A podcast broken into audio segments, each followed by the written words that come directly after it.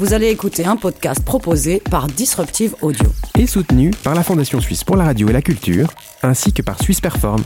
Mais avant, un petit mot sur le sponsoring qui nous permet de rémunérer nos créatrices et créateurs de contenu. En devenant sponsor, vous pourriez remplacer mon message par le vôtre. Cette année, chez Disruptive, 5 nouveaux podcasts débarqueront dans vos oreilles. Ne tardez pas, disruptive.audio slash sponsoring. Eh ouais, Ça résonne? Bonjour à toutes et à tous et bienvenue pour cette émission de Ça résonne. Aujourd'hui, on va parler d'un sujet sensible et qui, contrairement à ce qu'on pourrait croire, nous concerne tous à différents niveaux. Je suis là, je suis là, je suis là. je suis là. Ouais, pardon. Euh, D'être en retard, c'est la galère pour trouver une place dans le quartier. et Du coup, je me suis mis sur une place handicapée. Ouh. Bon, de quoi on parle aujourd'hui? Euh, attends, j'ai- tu t'es mis sur une place handicapée. Tu sais que ça se fait pas, ce genre de choses. Euh, Bah, tu crois qu'ils en ont besoin Franchement, quand je vois la surface qui est consacrée à ça dans les villes, ça me rend dingue. Mais tu peux, mais franchement, c'est pas cool, Jérôme. Oh, mais c'est bon, hein. euh, ils ont leur fauteuil électrique, euh, là, ils ont même pas besoin de marcher. Alors que moi, si. Quand je pars au flon, j'en ai pour minimum un quart d'heure de marche. Mais bon, c'est sûr, ils peuvent pas comprendre. Hein. Ils savent pas ce que c'est de marcher. Eux, fini les privilèges pour les inadaptés. Mais C'est surtout ton humour qui est complètement inadapté. Bah oui, bah, c'est normal, c'est les normes sociales qui ont changé. On peut plus rire de tout. Dans les années 80, ça aurait été une super drôle. Hein. Bon bah figure-toi que la définition du handicap aussi elle change avec les époques, avec les évolutions de société. On va en parler avec notre invité Malik Reinhardt aujourd'hui. Eh bien, euh, vous écoutez donc Ça résonne et c'est... Du coup, je, je fais quoi euh, pour ma voiture? Je trouve une autre place ou quoi? Ça résonne, proposé par Nicolas Dimeo, Émilie Blazer, Daniel Vuatta, Jérôme Viguet, Denise Tripalo et Bastien Gavoil.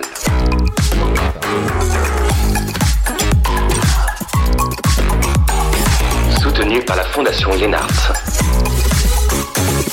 Et bonjour tout le monde et bienvenue. Bon bah j'ai pas besoin de préciser que Jérôme jouait le rôle d'un gros beauf ce soir pour l'interprétation, bravo, hein, parce que t'es pas un gros beauf Jérôme, on est d'accord Si. Ah bon. Au moins, c'est assumé. Notre invité du jour, c'est Malik Reinhardt. Il a 24 ans, il est journaliste spécialisé dans le traitement de la musique, de l'éducation aux médias et du handicap. Tu as fondé ton propre euh, magazine culturel en 2016 et tu as collaboré avec divers médias suisses comme le Blick, Be Curious TV ou encore la télé. Et Eh oui, et tu es professionnel depuis 2015 et journaliste certifié RP depuis 2018. C'est toi qui nous as contacté pour faire cet épisode, hein, car tu souhaitais euh, apporter une solide contribution euh, à la compréhension et l'acceptation des personnes en situation de handicap. Alors sur ton compte Instagram, on peut lire que tu es handicapé, comme le dit ton médecin et la société, ou illustre peintre danois, comme le dit ChatGPT. Bon, on en parlera euh, tout de suite après le générique avec toi. Bienvenue, merci d'être là. Et voici notre équipe, présentée cette fois de manière complètement inadaptée. Exact, et la première qui déteste découvrir le monde et rencontrer des gens différents d'elle, je dirais même qu'elle est odophobe, la phobie du voyage, c'est Denise Tripalo, bonsoir. Oui, bonsoir, c'est bien moi. Et ce soir, je ne parle pas de voyage, mais de ma colocataire. Merci Denise. Lui, c'est un vieux mania de l'immobilier. Il a pas de mal à trouver un appart puisqu'il détient la moitié de la ville de Lausanne et qu'il est lui-même le responsable des prix indécents des loyers en ville. C'est Jérôme Vig. Oui, bonjour à tous. De quoi tu vas nous parler, Jérôme Je vais vous parler de l'humour. De l'humour sur le handicap, euh, un exercice périlleux. Et merci, Jérôme. Et voilà notre clubeuse invétérée vitaminée au Botox. Elle partage son temps entre Ibiza, Magaluf et Saint-Tropez avec son body à paillettes et sa frange, euh, à perruque à frange. C'est Émilie Blazer. bonjour. Hello, guys. Alors, moi, je vais essayer de vous parler de mes inadaptations au monde sans avoir de handicap. Merci, on se réjouit. Et lui, il, il déteste en fait euh, les enfants. Son rôle d'influenceur sur les réseaux sociaux l'aide à comptabiliser le nombre de toutes ses conquêtes. C'est Daniel Vuatta. Ouais, salut. Bon, il y a plein de podcasts en Suisse romande à liker hein, sur les réseaux sociaux, en plus de ça résonne bien sûr. Mais aujourd'hui, moi, je vous parlerai d'un autre qui s'appelle Parenthèse. C'est celui de ta sœur. Bah, euh, oui, enfin non, bah, parce qu'il est pile dans le thème d'aujourd'hui. Je vous expliquerai ce que promet cette très belle parenthèse plus tard. Merci. Merci. Euh, un grand fan de Lady Gaga et de Mylène Farmer. Grand fan devant l'éternel. Il passe son temps à stocker des grandes blondes à forte poitrine sur les réseaux. C'est Nicolas Dimeo. C'est bien moi, bien sûr. Merci Bastien. J'ai interviewé une grande amie avec qui j'ai habité et d'ailleurs qui s'est rendu compte petit à petit pendant ce temps-là qu'elle perdait euh, Louis. Elle partage avec nous son expérience sur la découverte du handicap. Et puis lui, il aspire à changer de de vie. Il aspire à devenir soit berger, soit soldat, soit spécialiste en menuiserie, soit encore auxiliaire de la petite enfance. Sébastien Gavoil. Oui, j'ai beaucoup de, de cordes à mon Moi, comme d'habitude, je ne vous parlerai de rien aujourd'hui, mais je m'attacherai à vous, faire parler vous, toutes et tous autour de la table, en étant comme toujours le maître du temps. Eh ben oui, parce qu'on est toujours trop long, Bastien. Oui, d'ailleurs, en parlant de ça, allons-y. C'est parti pour l'épisode 6 de la saison 4 de votre podcast qui résonne. Mais, pas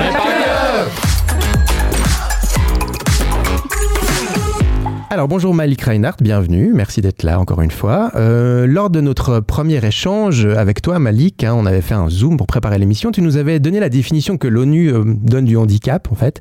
Et d'après l'ONU c'était marqué, enfin ils, ils disent comme ça, atteinte physique ou et mentale qui empêche de mener à bien un ou plusieurs actes du quotidien de manière autonome.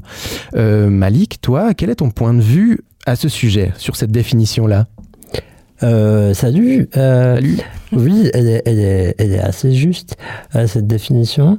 Euh, je n'ai pas la prétention de d'être euh, du niveau d'ONU, mais effectivement, je pense euh, euh, le handicap a plusieurs définitions dans notre société. Euh, on a une euh, définition euh, médicale du handicap.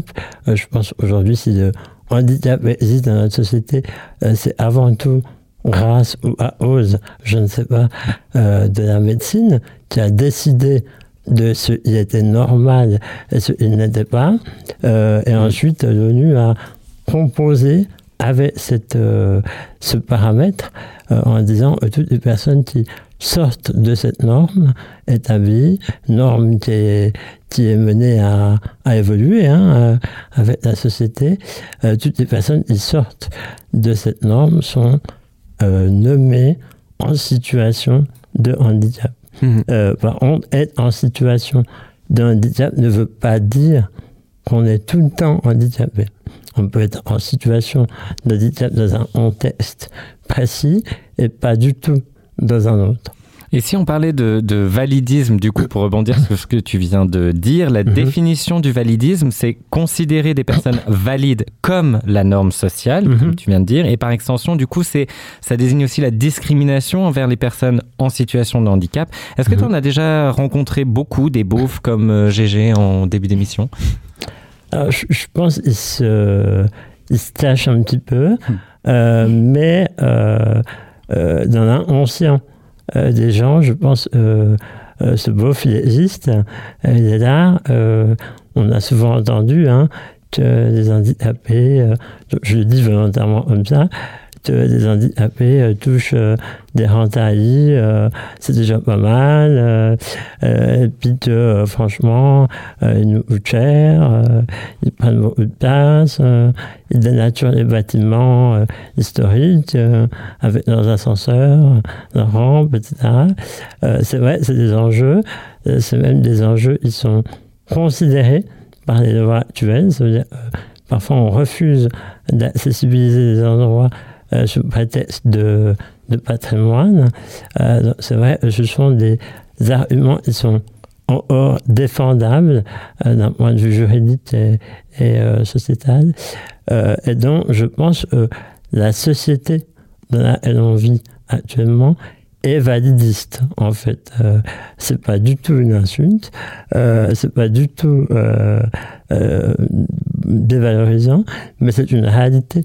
Euh, je pense le monde lequel on vit, notre, notre société euh, occidentale, est dans du validisme. Actuellement, probablement elle va y rester encore un moment, mais le but est ce validisme euh, séduit hors un peu et, et devienne un petit peu moins présent, en fait. Et toi, tu avais dit justement pendant la préparation de l'émission que, que à ta manière aussi, tu, par moment, tu étais parfois aussi un peu, vali- un peu validiste. Bien sûr, c'est ce que je disais euh, en début d'émission, on est euh, en situation de handicap dans certains euh, domaines. Euh, je, je, je prends un bête exemple de, de ce podcast. Mon travail m'amène à, à, à m'exprimer régulièrement publiquement. C'est vrai, la prise de parole euh, publique est pas quelque chose qui, qui est difficile pour moi. Euh, en l'occurrence, pour une personne euh, bègue ou euh, muette ou euh, extrêmement timide, ce sera un exercice hyper difficile. Et c'est vrai que face à cette personne-là, je peux tout à fait être validiste en ne comprenant pas pourquoi cette personne-là a du mal à parler à la radio. Donc Mhm. on est tous l'handicapé de quelqu'un et on est tous le validiste de quelqu'un d'autre.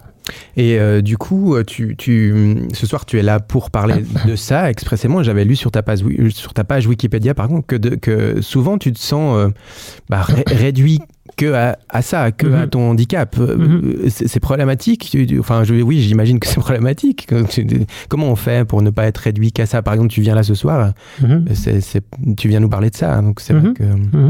Je, je, alors, je, je, je suis venu en, en naissance de Ose. Hein, Mm. euh, c'est d'ailleurs, euh, euh, moi, je vous ai euh, appelé. donc, donc, je suis tout à fait euh, complice de, de, de ce validisme, puisque Mhm. ça en est. Hein. Euh, mais je pense que c'est aussi lié au fait que mon handicap est très visible, et puis que euh, c'est une des minorités qui aujourd'hui fait le plus peur, euh, pour la simple et bonne raison qu'elle nous renvoie directement à nous. Euh, C'est-à-dire, je prends l'exemple, euh, si on est raciste, on est blanc, on est assez sûr que toute sa vie, on va rester blanc. On va pas devenir noir. Alors, euh, si on est euh, valide, on va pas forcément terminer sa vie valide. D'ailleurs, c'est rarement le cas. Est- et effectivement, que le handicap renvoie à soi inconsciemment et à cette peur de, de, de perdre des facultés, en fait, hein, euh, à la vieillesse, à toutes ces choses-là. La vieillesse est un handicap aussi. Euh, il n'est pas considéré de cette façon dans notre société actuelle, mais euh, fondamentalement, les, les difficultés sont les mêmes, les enjeux sont les mêmes. Donc effectivement, que ça renvoie frontalement à ce qu'on n'a pas envie d'être, parce qu'on vit dans une société de, de, de compétences, en fait, de, de, de- d'efficience. Euh, et effectivement, que être renvoyé à cette faiblesse, parce que c'est considéré comme une faiblesse, bah, ça fait peur. Mhm. Bah, merci pour ces premières questions. On va continuer de discuter avec toi. Tu te sens libre maintenant de partager avec nous tout ce que tu as envie de partager. Hein, c'est ça. Et puis, Et puis il y en a une parmi nous qui est idéalement placée pour faire la chronique parfaite pour introduire le sujet de l'inadaptation. C'est Émilie Blazer qui nous parle de ce que l'extérieur attend de vous, de nous, d'elle et de qu'est-ce qu'on en fait. Émilie Blazer.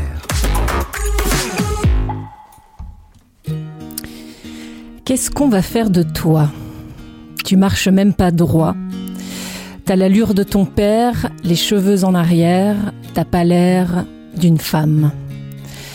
Où sont passés tes seins Ta cambrure de félin Tantôt mère nourricière, tantôt putain vulgaire, conduis-toi comme une femme? Moi, j'ai pas l'étoffe, pas les épaules pour être une femme de mon époque. On vit vraiment une drôle d'époque. Tu voudrais voir en moi ta mère et ta sauveuse, que je porte ma croix en restant amoureuse, mais je sais pas être cette femme. Moi, j'ai pas l'étoffe, pas les épaules pour être une femme de mon époque. On vit vraiment une drôle d'époque. Ouais. Quelle drôle d'époque. Alors pour celles et ceux qui ne les avaient pas reconnues, eh bien ces paroles sont celles de la chanson Drôle d'époque de Clara Luciani, sortie sur son premier album Sainte Victoire. Et je trouve qu'elle résume assez bien, en tout cas pour moi, le fait de se sentir inadapté, pas seulement et précisément en tant que femme, mais plutôt en tant qu'être humain, tout simplement. Le fait de se sentir inadapté, pour moi, est très fortement lié à ce que l'extérieur attend de moi, hein, la société, autrui, etc. Ce qu'on pourrait appeler euh, la norme, mais même si je sais pas vraiment ce que ça veut dire. La façon de cocher les cases, hein, et que si tu ne le fais pas, eh bien tu deviens bizarre, en marge. J'ai donc cherché les moments dans ma vie où, malgré le fait que je n'ai aucun handicap, euh, je me sens pourtant inadaptée. Alors je me sens inadaptée quand j'annonce le métier que je fais, où il faut que je me justifie sans cesse, hein, que je fasse comprendre que oui, c'est un vrai métier et que oui, c'est possible de gagner sa vie avec, et que oui, c'est un travail où tu ne peux pas travailler tout le temps et que les phases de vide sont importantes, oui, pour faire exister les pleins par la suite. Je me sens euh, inadaptée au sein de mon propre métier quand pour moi il est clair qu'il ne passe pas avant toute chose, il ne passe pas avant ma santé, avant ma famille, avant mon bien-être. Oui, c'est une passion, mais c'est aussi un métier et il ne passe pas avant tout. Je me suis sentie inadaptée quand j'étais célibataire, puis en couple à vivre chacun chez soi, puis en couple habitant ensemble quand tu n'as pas encore d'enfants. Je me sens inadaptée quand je vais assister à un concert et que je m'ennuie profondément ou quand je suis dans une soirée et que j'ai juste envie de rentrer parce que je suis fatiguée. Je me sens inadaptée quand je n'ai aucune envie de sociabiliser, quand argumenter, entrer dans des débats sans fin ne m'intéresse absolument pas. Je me sens inadaptée quand je vois sur les réseaux sociaux des personnes qui commentent tout et n'importe quoi, qui ont un avis sur tout et qui savent mieux que tout le monde ce qui s'est passé dans telle affaire alors qu'ils en sont extérieurs. Je me sens inadaptée quand j'ai l'impression qu'il faut sans cesse être joyeux et beau et belle et motivé et avoir envie de tout tout le temps. Je me sens inadaptée quand je suis triste, oui, parce que c'est juste humain et qu'être 24 heures sur 24 au taquet de tout, la course à la joie, c'est juste pas possible, en tout cas pas pour moi.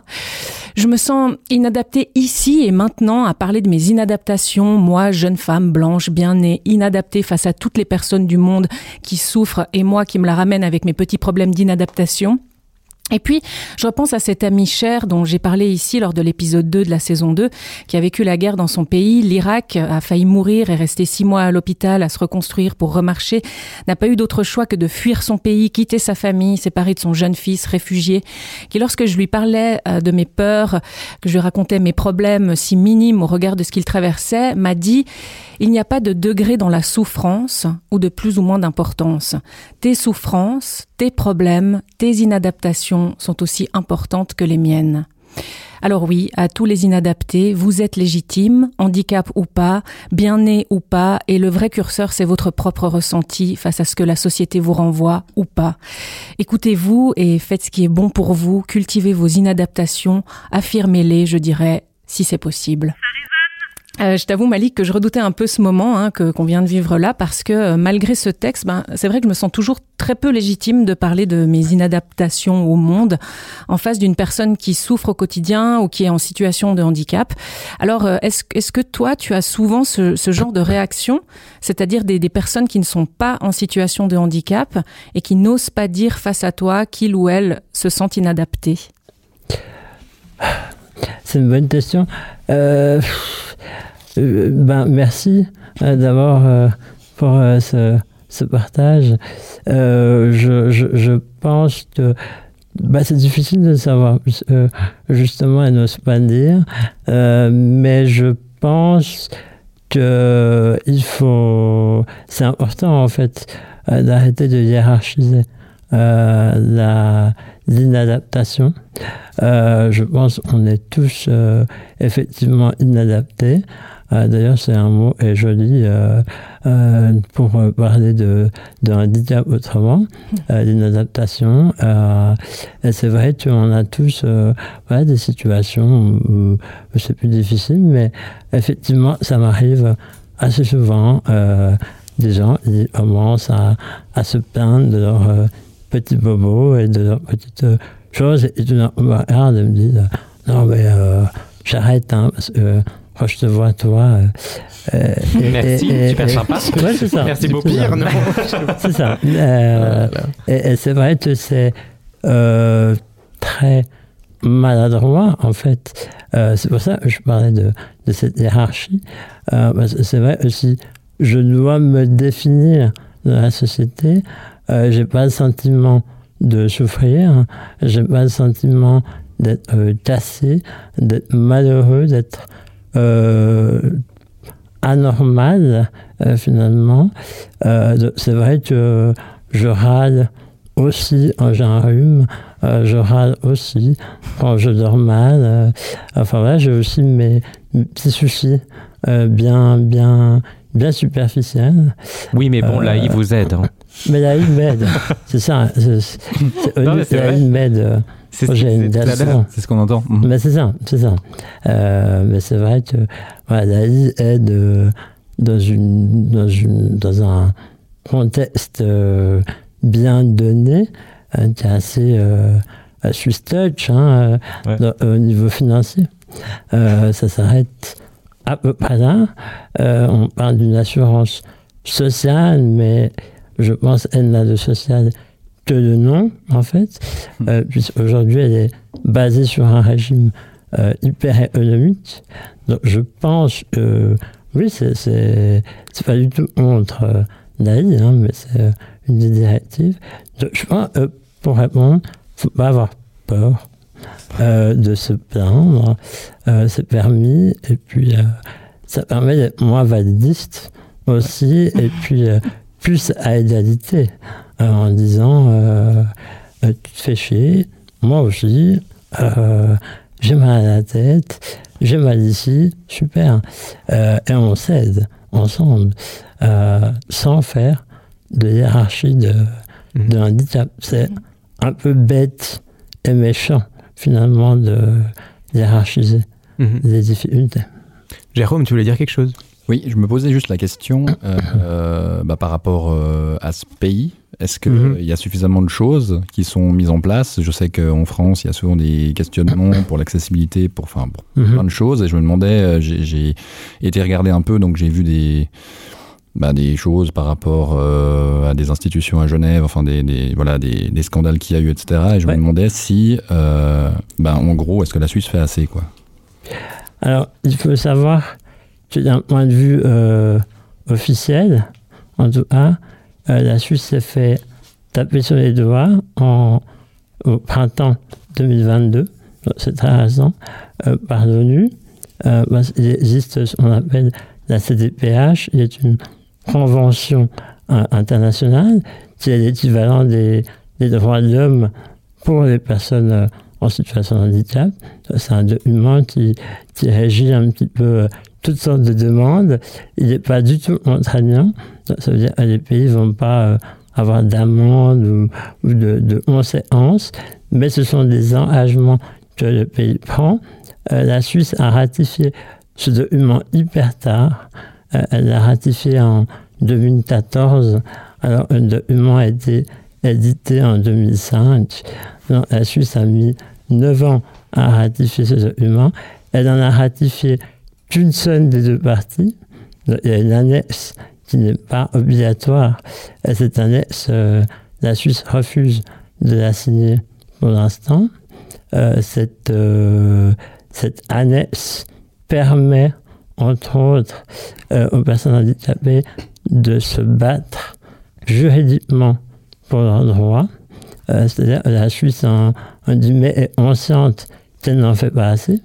Et si elle ratifiait euh, cette annexe, elle aurait sans doute beaucoup à faire.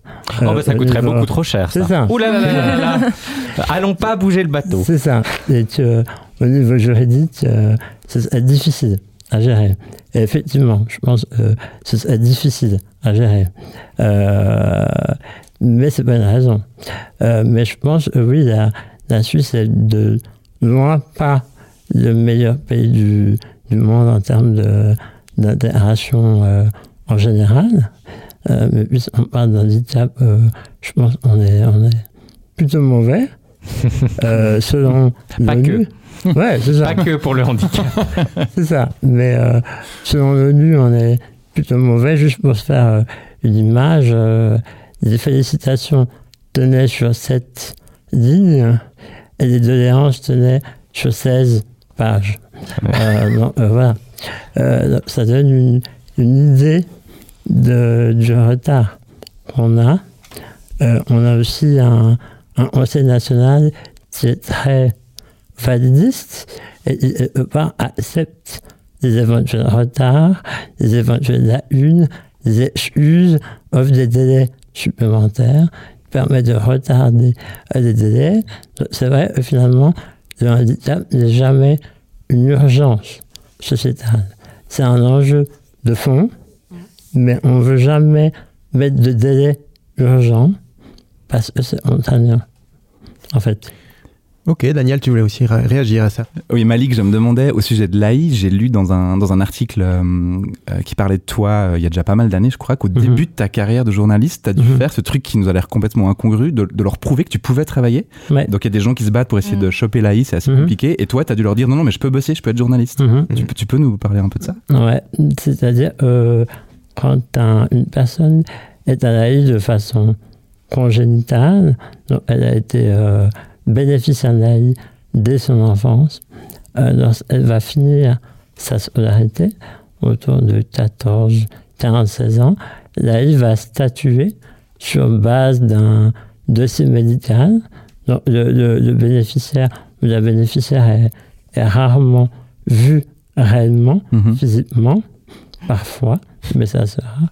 Et là, il va statuer si d'un point de vue économique, on revient à l'économie, Mhm. si d'un point de vue économique, compte tenu du handicap, la personne est considérée rentable ou non vis-à-vis du système. Mhm.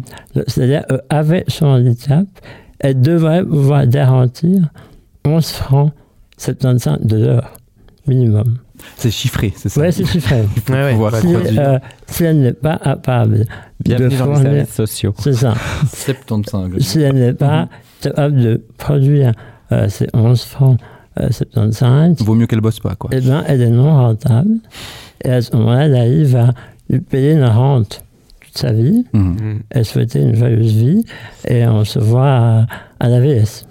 Euh, donc, euh, c'est vrai que euh, souvent on dit les personnes profitent des rentes, mais c'est vrai que le système est mal fait, puisque des fois il impose Mhm. une rente Mhm. aussi. Alors euh, les gens n'en veulent pas vraiment.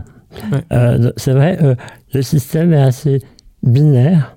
C'est soit tu travailles, soit tu as une rente, euh, soit tu as des pourcentages de rente, des paliers, un peu comme avec les, les impôts.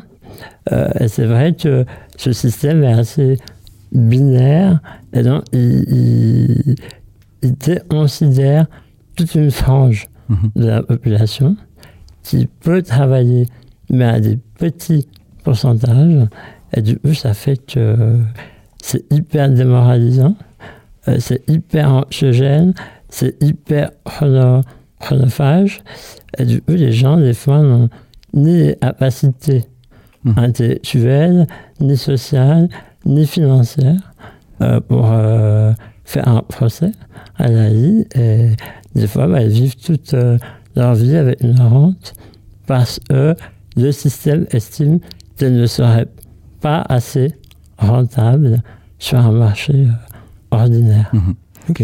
Merci Manik, je fais mon maître du temps. hein. Là, je- j'impose mon rôle. Euh, tu as parlé de, de personnes qui sont bénéficiaires de l'AI de manière Mhm. congénitale, mais parfois les changements dans une vie, ça arrive de manière un peu plus soudaine et on ne sait pas toujours quoi en faire. Ton amie Nico, elle nous parle de son expérience à elle. Nicolas Diméo. Oui, c'est ça. Pour la petite anecdote, c'est une amie de longue date. On a même été euh, colocataires. Et puis, c'est durant ces années-là que nous avons été confrontés à ces premiers changements dans sa vie. hein. Tout a commencé au bout de quelques années sous le même toit. On partageait un 3 pièces et demi à Fribourg qu'on payait 733 francs 05. Ça, c'est pour la petite histoire. C'est pas à Lausanne que ça arriverait. Enfin, bref. Mais En ce quelle année? Ouais, non, non, non, mais je pense qu'il est toujours comme ça. C'est Fribourg. Et j'avais commencé à lui reprocher le fait qu'elle faisait trop de bruit. Tellement de bruit, vous imaginez, vous imaginez même pas. Et elle, elle avait commencé à me dire que j'en faisais des caisses pour rien. Alors notre désaccord était tellement insurmontable que quelques mois plus tard, on avait coupé les ponts pour plus d'une année d'ignorance. Elle avait déménagé et on ne se parlait plus. Et puis un jour, je reçois un SMS et puis elle me dit En fait, Nico, t'avais raison. Eh ben, je devais faire beaucoup de bruit car je perds l'audition petit à petit. Ce à quoi je réponds forcément que merde, bah, j'étais vraiment désolé pour elle et que bah moi aussi, elle avait raison pour moi parce qu'un psy m'avait dit que j'avais un énorme problème de misophonie. C'est-à-dire que j'ai une certaine aversion, voire une angoisse qui naît à partir de certains sons produits par d'autres individus. Donc j'ai ça. En fait, on avait tous les deux raison. Hein bon, l'histoire finit bien, on s'est revus, on a retrouvé une très forte complicité. D'ailleurs, je serai son témoin de mariage, donc ça c'est super. Et ce qui m'intéresse, c'était de savoir comment euh, avait débarqué le handicap dans une vie, et puis qu'est-ce que, qu'est-ce que vous en faites en fait? On s'est parlé par téléphone et j'ai commencé en lui demandant comment est-ce qu'elle avait compris qu'elle souffrait d'une perte d'audition. Alors, je travaillais dans un shop à côté de mes études. Un jour, je- j'avais du mal à suivre les clients. Et c'est mon collègue qui m'a dit, ah, mais c'est évident, toi, t'as, t'as des problèmes d'oreille. Enfin, t'as des, t'es sûrement, euh, sûrement sourde. Ouais. Je dis, ah, pardon. et puis, euh, c'est- Un peu vexé quand même, ou bien? Euh, surprise, très surprise, Surprise. de ce qu'il racontait. Ça tombait de nulle part. Ok. Et euh, le lendemain, je me suis pointé à l'hôpital en disant, je crois que j'ai un problème avec mes oreilles. Ouais. Ils m'ont regardé un peu bizarre, ils m'ont fait un premier test, et puis ils m'ont dit revenez demain, ils m'ont fait de plus en plus de tests, et puis ils m'ont dit qu'en effet, en fait, euh, j'étais malentendante, Ok. et que j'avais une perte d'environ 50%. Et puis après, il a fallu recommencer tous les tests, parce que Mhm. les médecins qui m'avaient fait les examens n'étaient pas euh, accrédités par rapport aux assurances et à l'AI. Ah voilà. Donc il, faut, il fallait changer de médecin pour que tout ça, ça soit remboursé en soi. Euh, Pour que tout ça soit pris en compte euh, pour un dossier AI, euh, pour un appareillage, ouais. Du coup, toi, tu l'as, quand on te l'a dit, quand on te l'a vraiment présenté euh, comme un fait, quoi, euh, tout le monde a réagi? Alors c'était un peu un choc quand même. Quand on sait pas, on fait avec point. On s'en rend pas compte, on trouve des, des solutions, on s'adapte. Ouais, parce que pendant un moment, tu, tu pensais que la vie, c'était, c'était, enfin, ce que tu entendais, c'était comme ça, quoi, en gros. Et Bah, puis- bien sûr. Ouais, ouais, ouais. Il y a deux ans en arrière, quand euh, mon conjoint, enfin en, en sortie de Covid, euh, j'étais dans une phase où euh, je me suis dit ah bah tiens, je suis devenue trop vieille, j'aime plus sortir, euh, il y a trop de bruit dans les restaurants. euh, là- Et là mon conjoint m'a dit Eh, tu veux pas aller refaire un contrôle? Fini par euh, par l'écouter, aller refaire un contrôle et j'avais perdu de nouveau 25% de plus et je m'approchais euh, d'une surdité euh, complète. Donc là, deuxième choc. Voilà, dix ans plus tard, on recommence. Mais l'histoire finit bien parce que finalement, enfin, euh, du coup, ils ont trouvé une solution. T'as été euh, implanté, on dit ça comme ça? Je, sais- je suis jamais C'est sûr. ça. Je suis un cyborg. Oui, non. Ça veut dire que toi, tu savais qu'il y avait cette solution-là. Non, d'autres personnes que je connais qui ont euh, des proches euh, sourds ou malentendants Mhm. on dit à Berne, ils sont extraordinaires, essaye d'aller les voir à Berne. Ah ouais, donc c'est des, des, des proches et pas l'entourage médical qui t'a dit qu'à Berne, ils étaient spécialisés là-dedans. Ouais. D'accord. En fait, après, après cette, euh, ce deuxième choc, euh, il a fallu se battre un peu pour que mon dossier avance. Euh, J'ai eu la chance d'être envoyé à, à l'INSEAD, au centre euh, à Berne, qui est un centre incroyable, une équipe merveilleuse, et euh, Ouais. ça a été très très rapide. Ouais. Quelques, quelques mois, en fait, ils m'ont donné l'opportunité de me faire implanter. Je suis à un peu plus d'une année, et c'est juste merveilleux. Tu, te- tu te sens donc pas en situation de, de handicap? Non, il y a eu Plus. des moments dans ma vie où je me suis senti en, situation de handicap, mais Mm. c'est vrai qu'avec mes implants cochléaires, je me sens plus en situation de handicap. Alors, de temps en temps, oui, quand il faut passer un portique de sécurité dans un aéroport et que je dois avoir une fouille au corps. Mais ça reproduit le son euh, électroniquement en soi. c'est ça, c'est ça, par décharge électrique sur le, sur le nerf auditif. Et tu peux, tu peux. Alors donc, t'as une, je crois une télécommande que tu peux mettre aussi à certains endroits pour me raconter ça ou pas Oui, ça, ça, c'est plutôt une anecdote pas drôle, mais très drôle, qui m'est arrivée euh, au début de, de, de ma prise en main de mes implants. En effet, j'avais le, le- l'audio link qui s'appelle en l'occurrence. Mhm. Euh, toute la journée, je me suis dit, mais j'entends super bizarre aujourd'hui, ça va pas, il va falloir que j'appelle mon technicien. Et il m'a fallu plusieurs heures pour me rendre compte qu'en fait, euh, j'avais le micro euh, qui s'était enclenché, j'entendais tout depuis l'intérieur de mon sac à main. Voilà, donc quand elle m'a dit ça, moi j'ai bien rigolé. Mais bon, mis à part le fait euh, qu'elle peut placer son audio link à des endroits pour espionner les gens, hein, apparemment, ce qui m'a interpellé, c'est que heureusement qu'elle se laisse pas euh, faire et puis qu'elle a du caractère, parce que quand même, personne lui avait dit, le corps médical, que c'était probablement dégénératif. Donc voilà, et puis elle a dû insister pour rencontrer des spécialistes, des spécialistes bernois. Et puis le truc des assurances, on en a parlé. Alors moi je trouve ça fou quand même. Enfin, euh, si on revient sur ça, merci à elle pour le partage d'ailleurs. Malik, tu t'es tu t'es bon, tu as déjà dit un tout petit peu, mais tu t'es retrouvé face à parfois d'autres murs comme ça où rien n'avançait et où, où tu avais juste envie de secouer les gens, quoi. Enfin, tu vois. Non, je, pense que le de ton ami, euh, malheureusement, il n'est pas isolé. Euh, c'est souvent le cas. Pourquoi on peut peut-être expliquer Euh, C'est parce que l'AI a des médecins qui sont euh, accrédités pour faire des rapports médicaux. Pourquoi? Parce que, on va dire de façon sans pincette, hein, ce sont des médecins qui ont accepté de passer du côté obscur, euh, si j'ose dire. Euh, C'est-à-dire c'est des médecins qui acceptent de réfléchir sur un plan économique euh, et non un plan de confort.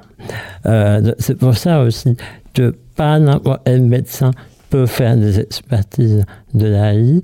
Euh, ça dépend en fait la pathologie. Il y a des où n'importe quel médecin pourrait faire un, rapport à l'AI et, et c'est ensuite l'AI qui va décider s'il a besoin de plus d'informations ou non. Euh, c'est l'AI qui est responsable de faire ce qu'on appelle la phase d'investigation. C'est un petit peu comme un- une enquête de police. hein. On, on donne le maximum d'éléments pour prouver non pas l'innocence, mais le besoin de quelque chose. Déjà, ça, c'est assez problématique d'un point de vue éthique de devoir prouver un besoin euh, pour pouvoir vivre euh, confortablement. Mais je pense que ces murs dont tu parlais avant, ils n'existent pas qu'à l'AI, malheureusement. Je, je pense que l'AI, c'est la pointe de l'iceberg. Et puis, je pense qu'on peut être content de vivre dans un pays où l'AI existe, parce qu'elle fait quand même des choses euh, utiles au niveau financier, parce que le handicap, ça coûte cher. C'est un marché comme les autres. C'est peut-être même plus rentable parce qu'il y a un besoin vital. Euh, c'est pas un iPhone, c'est pas comme des AirPods. Euh, le, le, le, roulant, il est nécessaire.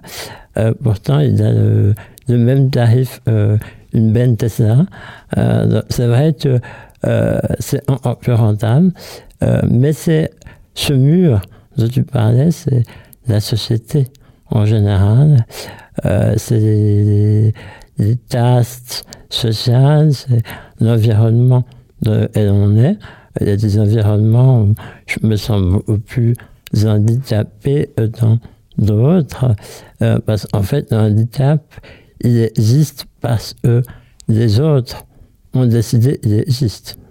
Euh, alors, moi, j'ai conscience que je suis handicapé parce que j'ai grandi dans une société qui a décidé que je n'étais pas dans la norme, j'ai intégré ça aussi.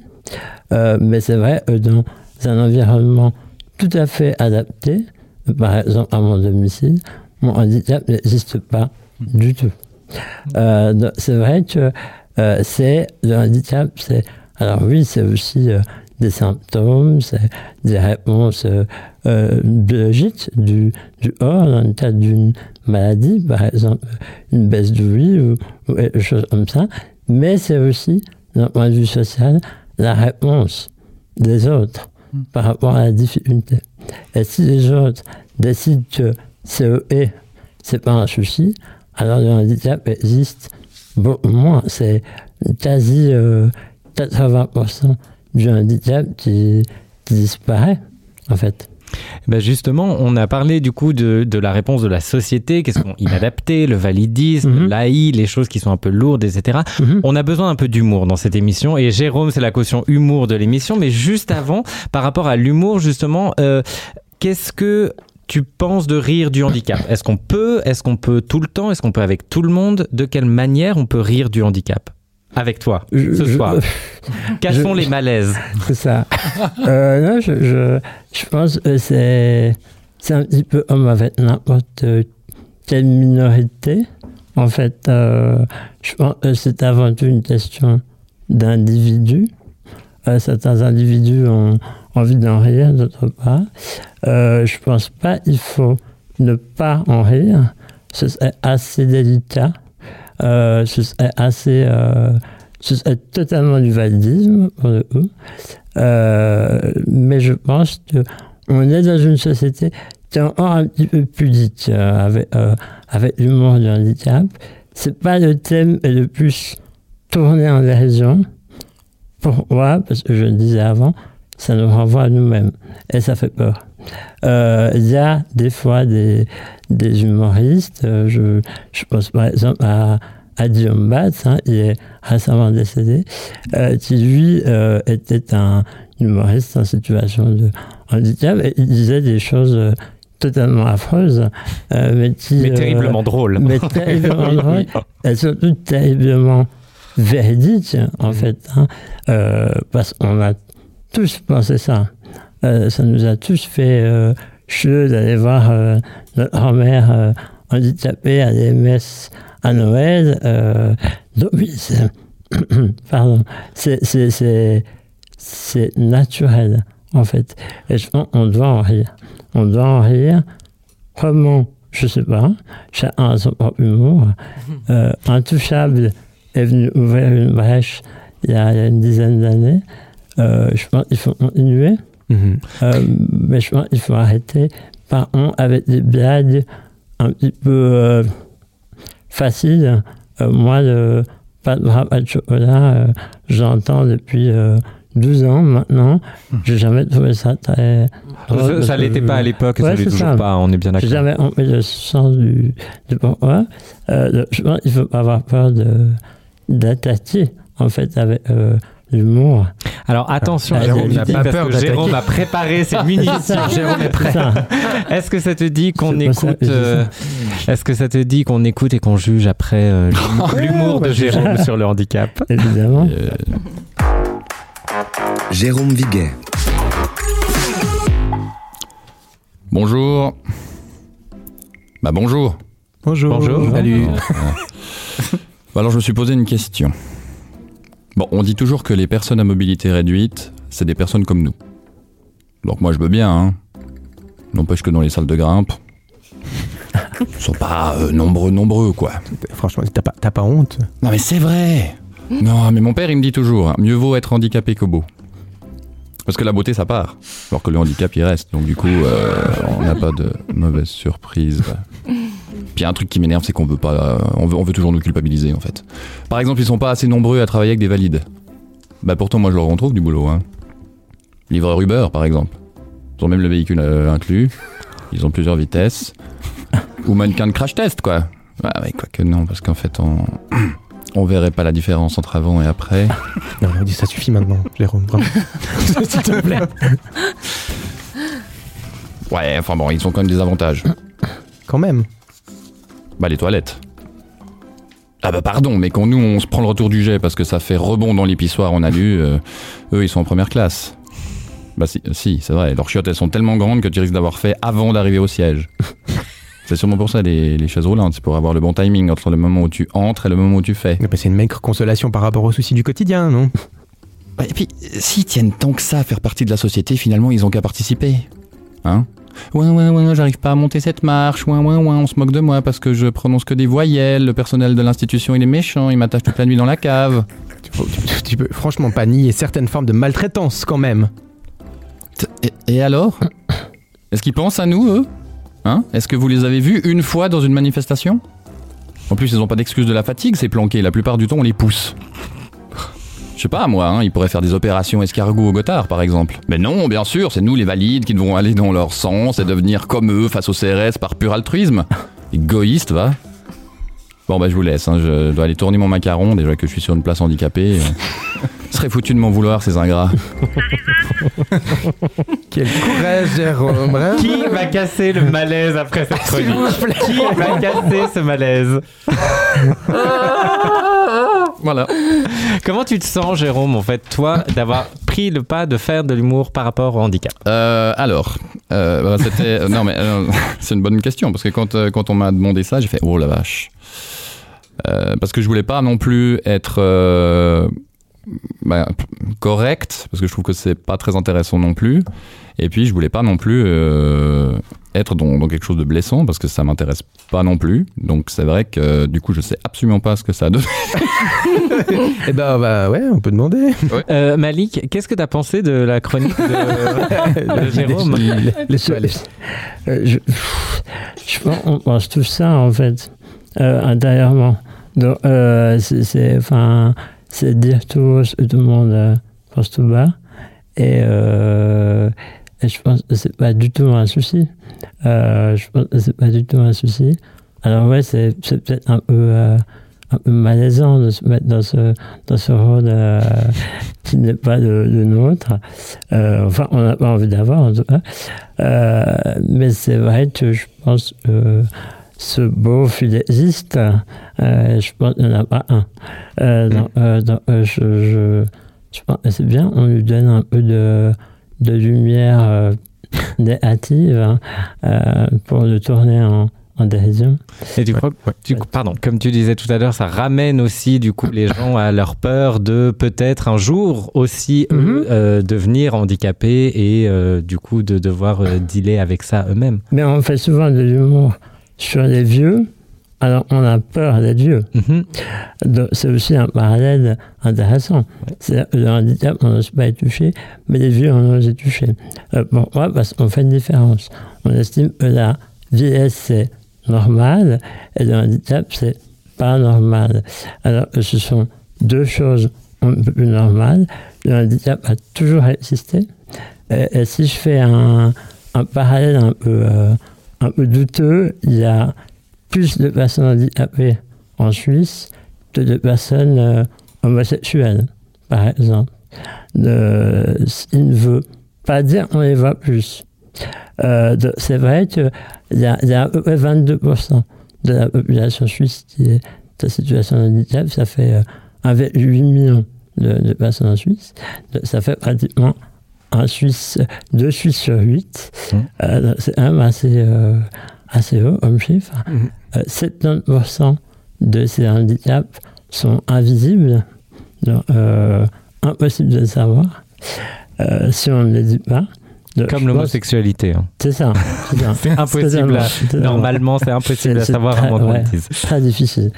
Et, euh, et, euh, et je pense, euh, ouais, c'est- c'est c'est délicat de ne pas en rire. Parce que c'est une forme d'exclusion assez, euh, assez problématique, euh, à mon avis. Merci. On sent qu'on touche à des thématiques euh, très euh, perso comme ça. Et puis on a Denise qui va nous parler aussi d'un sujet assez perso, d'une maladie et que du fait que tu n'as pas envie d'être étiqueté comme handicapé. Denise Tripalo. Denise, alors apparemment tu vas nous parler aussi de ta, lo- ta colocataire, hein, si j'ai bien entendu. Enfin, tu, tu ne parles pas de toi ce soir, c'est ça? Si, enfin non. Enfin si, mais oui, je vais parler de moi, mais aussi de ma coloc. Après, c'est une coloc euh, un petit peu particulière quand même, tu sais. Mais t'es marié, enfin ton mari et toi, vous, vous êtes en coloc Ah non, non, non, c'est ma coloc à moi. hein. Et elle est un peu particulière. J'ai nommé la maladie qui habite avec moi. Parce que c'est quand même ça, hein, c'est elle qui habite avec moi. Moi, j'ai rien demandé. hein. Ouais, on t'écoute alors volontiers. Cette sangsue m'habite depuis toujours, figurez-vous. Elle est génétique et encore une fois, moi, j'ai rien demandé. Présentons-moi depuis toujours apparemment, elle s'est déclarée à l'âge de 12-13 ans. Diagnostic de psoriasis simple, à savoir c'est une maladie de peau où les cellules de la peau se régénèrent dix fois plus rapidement que la normale, car les témoins internes sont dysfonctionnels, ce qui produit des couches assez épaisses de la peau sur le cuir chevelu, les coudes, genoux ou autres parties du corps, qui ont aussi la fâcheuse habitude de se détacher et laisser des pellicules qu'on appelle des squames un peu partout. Ce n'est pas bien grave, vous me direz, mais ça peut être assez douloureux, inconfortable, avec des démangeaisons et aussi inesthétique, qui provoque chez la personne en face généralement du dégoût et ou de la peur d'être contagié. T'as vécu comment ça, tout ça, toi? Enfin, j'imagine tu te sentais euh, souvent inadapté.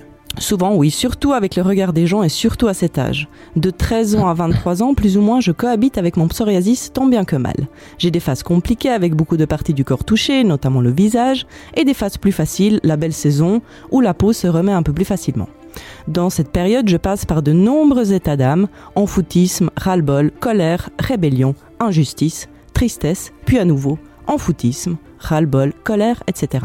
Je passais aussi beaucoup de- par ces états d'âme parce que je ne voulais pas accepter ce qui m'arrivait à moi. C'était très injuste, je ne voulais pas vivre moi avec ce problème. Donc tu ne voulais pas. Ça signifie que ça a changé? Alors pas si vite parce que c'est pas si simple et surtout c'est beaucoup plus chronophage. À partir de 30 ans, la cohabitation malheureuse a pris plus de place en moi. La composante génétique a voulu que je sois touchée par une forme plus sévère de psoriasis qui attaque le système osseux sous forme d'arthrite, créant des problèmes articulaires handicapants à mesure du temps qui passait.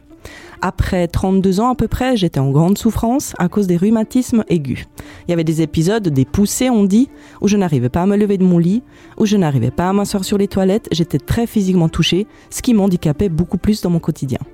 Et le plus étonnant, c'est ce que je pense aujourd'hui, est que je ne voulais toujours pas accepter cet handicap. Je ne voulais pas, mais vraiment, je ne voulais vraiment pas être identifiée comme handicapée. J'ai poursuivi mon job à 100%, mon quotidien à la maison seul, en endurant toutes, les douleurs, euh, toutes, toutes ces douleurs. Et la qualité de ma vie, elle a vraiment énormément perdu en moins de deux ans. Mais t'as l'air d'aller bien là, qu'est-ce qui s'est passé? Bah, j'ai eu une sorte de déclic lors d'une séance en ronde dans une association de patients psoriasiques. Si vous voulez, à tour de rôle, chacun se présentait et expliquait sa situation. À mesure que la ronde avançait, moi je me disais encore dans ma tête, mais non, mais je ne suis pas du tout comme ces gens-là, je n'ai rien à faire ici. Et lorsque mon tour est arrivé, bah, j'ai fondu en larmes, concrètement. J'ai pris mon petit courage à deux mains, je me suis présenté et à mon tour, et j'ai enfin reconnu mon handicap. Mais que s'est-il passé ensuite? Comment tu, comment tu vis ça aujourd'hui? Bah aujourd'hui, Nico, bon, beaucoup de- d'années de, traitement et autres, il y a eu beaucoup d'étapes. J'accepte ma maladie pleinement et l'handicap qu'elle génère. À forte dose de résilience, d'éducation aux gens autour de moi au sujet de cette maladie, et aussi grâce à l'avancement technologique de la médecine, il faut savoir qu'aujourd'hui je vis avec quasiment aucune douleur. J'ai appris à considérer mon handicap comme une caractéristique qui me représente, comme peut-être n'importe quelle autre caractéristique. Quelqu'un est grand, petit, patient, impatient, etc une caractéristique qui m'accompagne et qui parcourt la vie avec moi. C'est mon handicap, ma peine. Mais par la même occasion, c'est ma force car elle alimente chaque jour mon optimisme et ma détermination. Il a fallu beaucoup de temps, de tolérance et pas mal de sagesse. Mais ce que je peux vous dire aujourd'hui, c'est qu'elle et moi, on cohabite en paix. J'ai une petite question pour vous, donc voilà, autour de la table. Est-ce que vous avez des caractéristiques handicapantes que vous, tourne, que vous tournez en force? Waouh Oh là là Bon, moi, on a beaucoup parlé. On n'a hein pas tellement entendu Daniel, Émilie. euh, Toi, t'en as parlé un peu dans ta chronique, toi, Amélie. mais- Oui, un petit peu. Oui, Bon, bah, Daniel, ouais. on ne sait pas, alors Daniel. Non, mais euh, comment le dire? C'est un sujet qui me, qui me touche bien, moi, mais dans le sens euh, presque inverse, le problème de celui qui n'en a pas. non, mais j'ai souvent considéré, par exemple, que j'étais très. Je, je- je faisais, je faisais, je fais parfois toujours une fierté d'être très euh, adaptable. Je m'adapte très bien à tous les milieux, je m'adapte très bien à toutes les conversations. Euh, je suis, euh, je suis, on m'appelle le caméléon parfois dans mon domaine et tout ça. Non, c'est vrai, sérieusement. Euh, c'est un petit nom que j'avais, quoi, Daniel Caméléon. Euh, de- depuis quelques années, enfin, j'ai souvent pensé que c'était, ouais, c'était moi, c'était parce que j'étais comme ça et puis j'y allais, j'avais de la niaque et tout. Puis après, tu mets ça en lien avec les notions de privilège. J'avais fait cette découverte là il y a quelques années quand même, mais voilà, de se dire ok, non, mais en fait c'est aussi parce que tu es comme ça, parce que t'es un homme, parce que t'es blanc, parce que tout ça. Je fais la liste là. Euh, et du coup, c'est dur pour moi encore de mettre ça en relation à cette histoire d'adaptation, d'adaptabilité, d'inapte, euh, de privilège, et de pas se laisser complètement euh, enfermer là-dedans non plus, ou de pas. euh, donc voilà, il y a, plusieurs stratégies. Une, des stratégies, je trouve, c'est d'être un allié pour pas mal de, choses. Il y a plein de causes différentes pour lesquelles on peut être allié. Euh, c'est de laisser ma place dans des choses, c'est de bon, voilà. Euh, je parle pas du bus, hein. Non, de mon milieu littéraire, par exemple, voilà. Non, mais euh, donc c'est des questions que je me pose beaucoup. Euh, donc je me considère comme ayant beaucoup de chance. Et j'essaye aussi du coup d'être un peu. euh, Mais ça crée des, des trucs un peu, euh, un peu. Je sais pas si vous comprenez ce que je veux dire. Du coup, tu te sentirais pas légitime en fait à te sentir inadapté.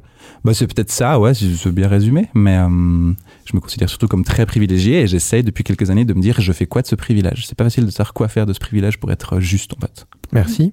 Réponse de 6 minutes 30, là. non Psychanalyse, le gars, c'est ça, pardon. Bon, Daniel, tu as Ouais. parlé, oui, mais toi, Daniel, quand même, aujourd'hui, c'est l'heure de ta chronique aussi. Tu nous fais un crossover, mon cher. Ça va. Daniel Vuata,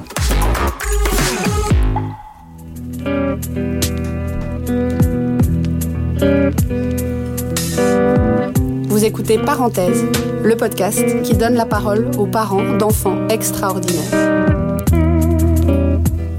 Oui, donc la différence, le handicap, c'est un sujet à la fois très proche de moi et très loin, tr- très proche dans la mesure où ma grande sœur, Sarah, a un fils, Louis, né avec une maladie génétique plus que rarissime, c'est ses mots à ma sœur, plus que rarissime, qui touche en fait quelques personnes dans le monde, on sait pas combien, mais c'est vraiment une poignée.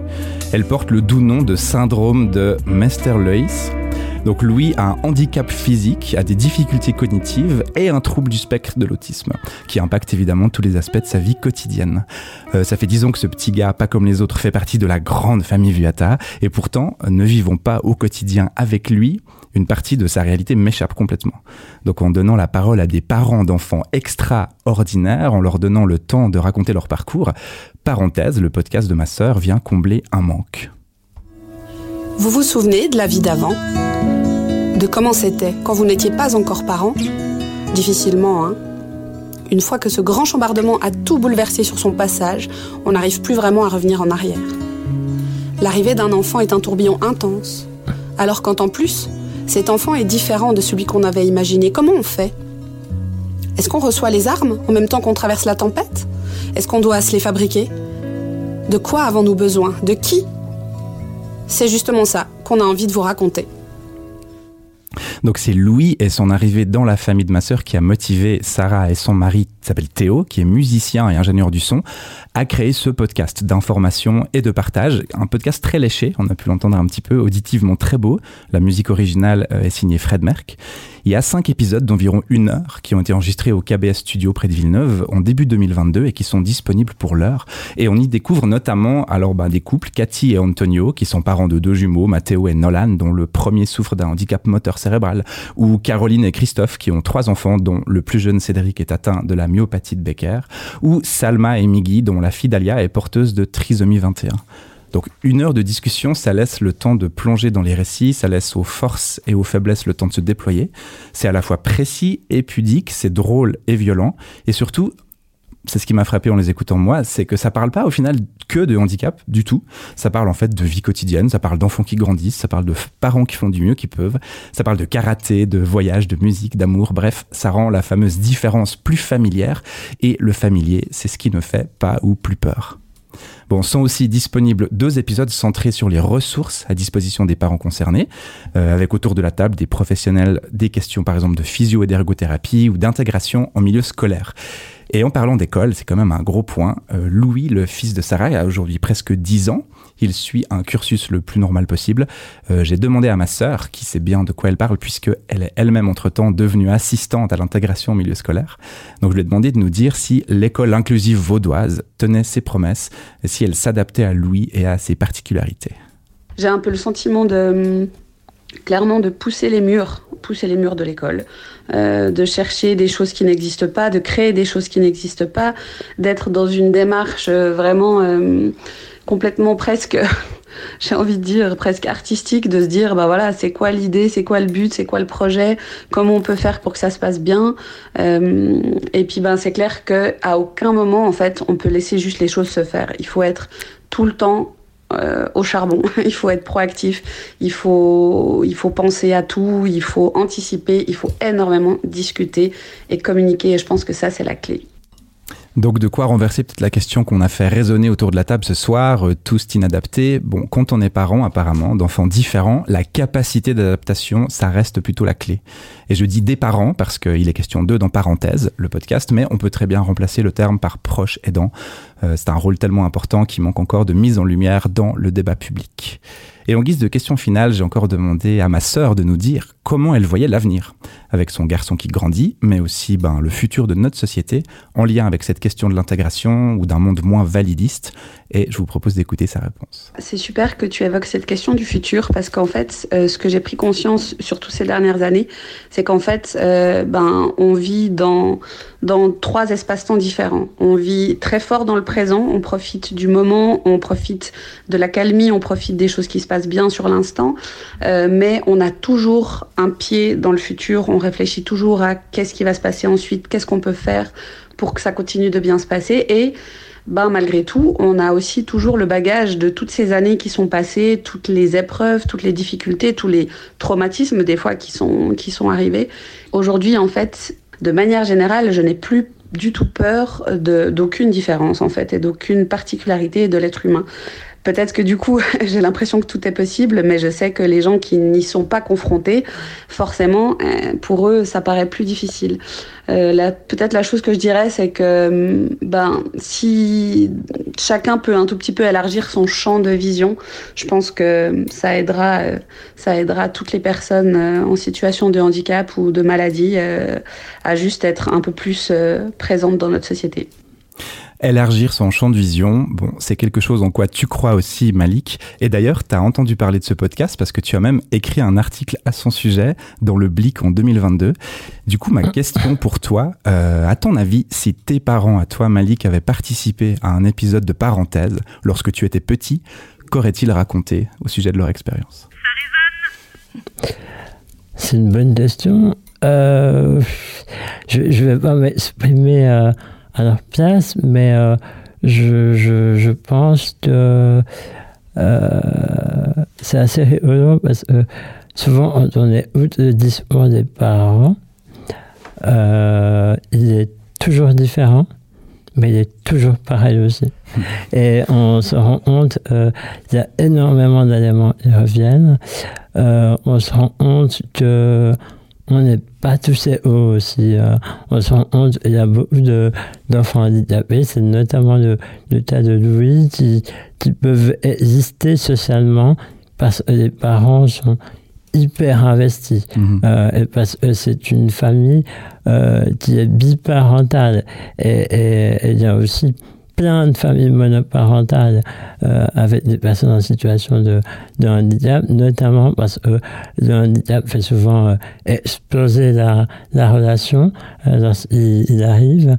Euh, donc c'est vrai, euh, il y a beaucoup plus de familles monoparentales euh, du côté du handicap. Et c'est vrai que c'est tellement en bas, c'est tellement euh, quelque chose avec lequel on on n'a pas les armes. hein. Euh, c'est ce que disait euh, Sarah Messi-Vata euh, avant. On n'a pas tout à fait les armes. On les acquiert. On doit les, les, les- les- les forger soi-même. Et c'est vrai, on n'est pas toujours aidé par le système autour, qui lui-même n'a pas les outils, soit juridiques, soit de sociétaux, euh, etc. Donc, euh, c'est vrai que euh, je pense que mes parents auraient raconté une histoire peut-être un peu différente, parce que ça s'est passé il y a 20 ans quand même. Euh, la CDPH n'était pas en vigueur. Il y avait plein de choses qui, qui ont, il y a plein de choses qui ont évolué, heureusement. Hein, sinon, ce serait inquiétant. Mais je pense que ça n'a pas assez évolué. Euh, je pense qu'il y a toujours beaucoup de lacunes. Mais c'est vrai, j'étais enfant, euh, l'idée d'être, dans une école euh, ordinaire, c'était quelque chose d'assez d'assez lunaire. Euh, alors aujourd'hui, c'est un petit peu plus une évidence. C'est pas encore, euh, euh, ça roule pas tous, mais disons, euh, s'il y a des parents bagarreurs, dans le sens noble du terme, derrière, on y arrive. Euh, après, c'est un peu la force du fédéralisme. Ça dépend beaucoup des cantons, euh, ça dépend beaucoup des, des politiques cantonales, en fait. hein. On a des cantons euh, qui sont majoritairement à, à droite actuellement. Ensuite, je crois, sur euh, 26, il y en a 25 euh, qui sont à droite. C'est vrai que la droite a de la peine à s'emparer du sujet du handicap. Pourtant, elle a tout intérêt à le faire. Pourquoi? Parce qu'il y a plein de thèmes chers à la droite, notamment le libéralisme et euh, l'autonomie, euh, qui sont hyper utiles pour les personnes handicapées.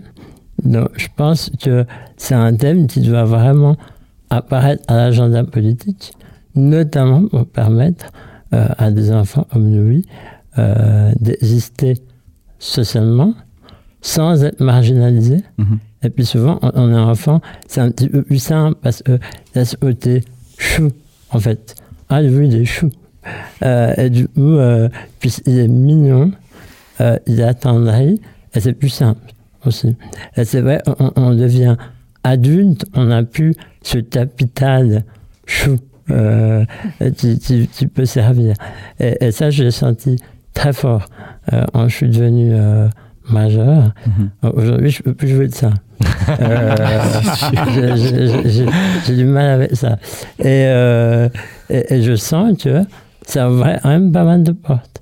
Et, et- c'est malheureux. Aujourd'hui, on devrait pouvoir ouvrir ces portes sans être chou.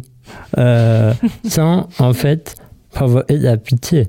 Parce que fondamentalement, c'est ça. Hein, on provoque de la pitié. Le pauvre petit Louis, on va le laisser aller à l'école. Ben non, en fait, euh, Louis a le droit à une scolarité comme n'importe quel enfant. Euh, il a le droit euh, de travailler, de faire des stages, euh, d'apprendre, euh, handicap ou non, en fait. Euh, Et je pense que tant à gauche qu'à droite, tout le monde est plus ou moins d'accord là-dessus.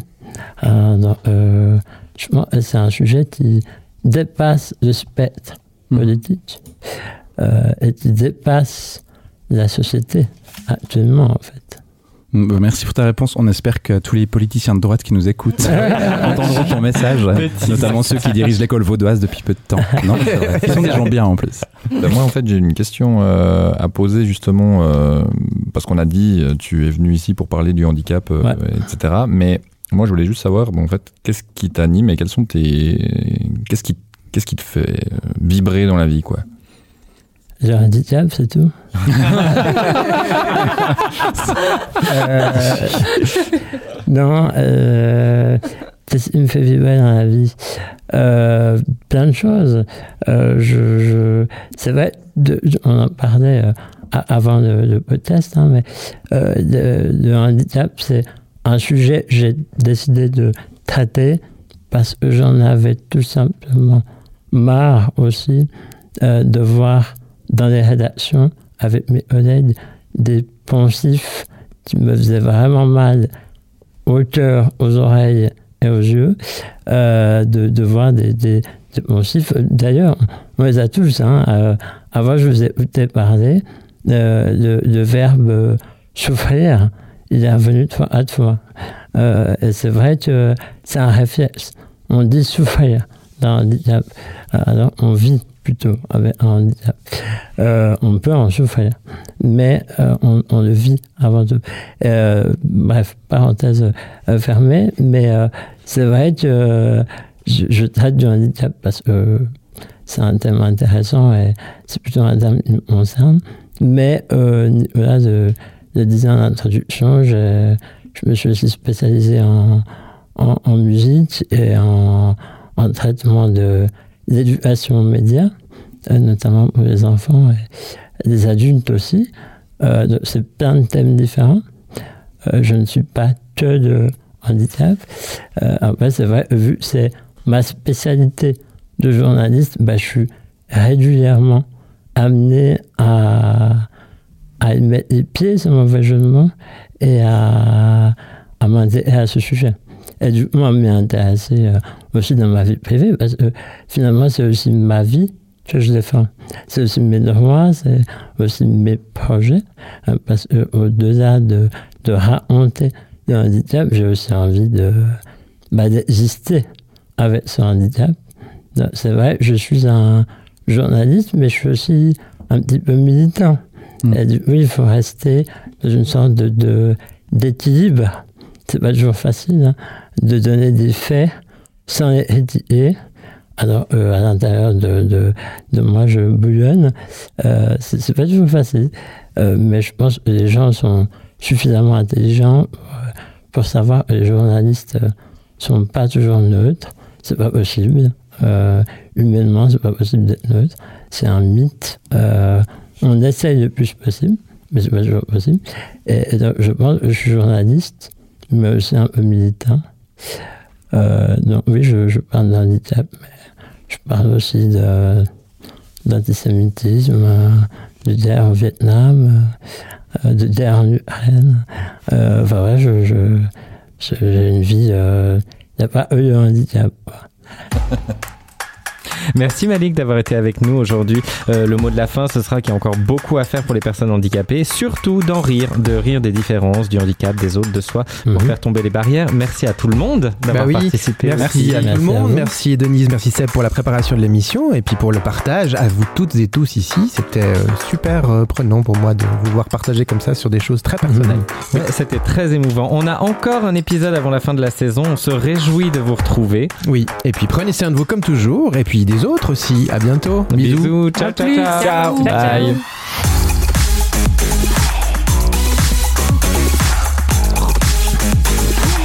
Ça résonne, le podcast qui résonne, mais pas que.